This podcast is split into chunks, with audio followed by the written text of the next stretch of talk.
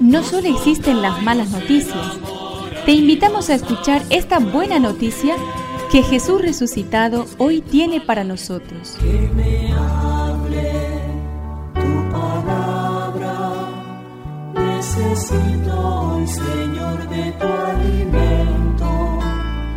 Hoy en todo el mundo se escuchará esta palabra. Mateo 9, 35 al 10 del 1 al 6 y 8. Jesús recorría todas las ciudades y los pueblos enseñando en las sinagogas, proclamando la buena noticia del reino y curando todas las enfermedades y dolencias. Al ver a la multitud, tuvo compasión porque estaban fatigados y abatidos como ovejas que no tienen pastor. Entonces dijo a sus discípulos, La cosecha es abundante, pero los trabajadores son pocos. Rueguen al dueño de los sembrados que envíe trabajadores para la cosecha.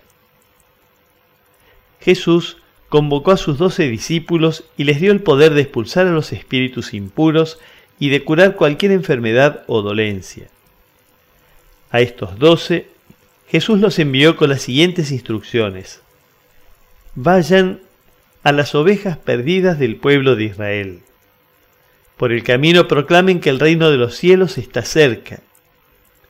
Curen a los enfermos, resuciten a los muertos, purifiquen a los leprosos, expulsen a los demonios. Ustedes han recibido gratuitamente, den también gratuitamente.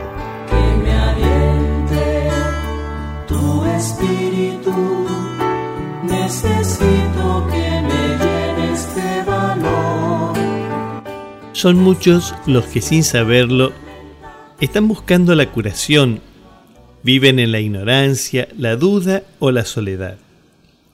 Gente que ya no espera nada porque creen tenerlo todo en su autosuficiencia.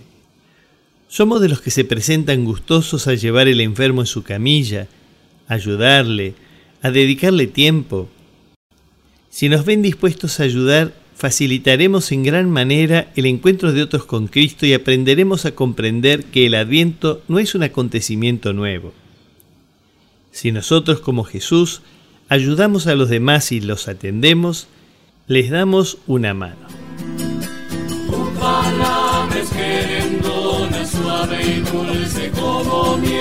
Es una contribución de la parroquia catedral para este año misionero diocesano.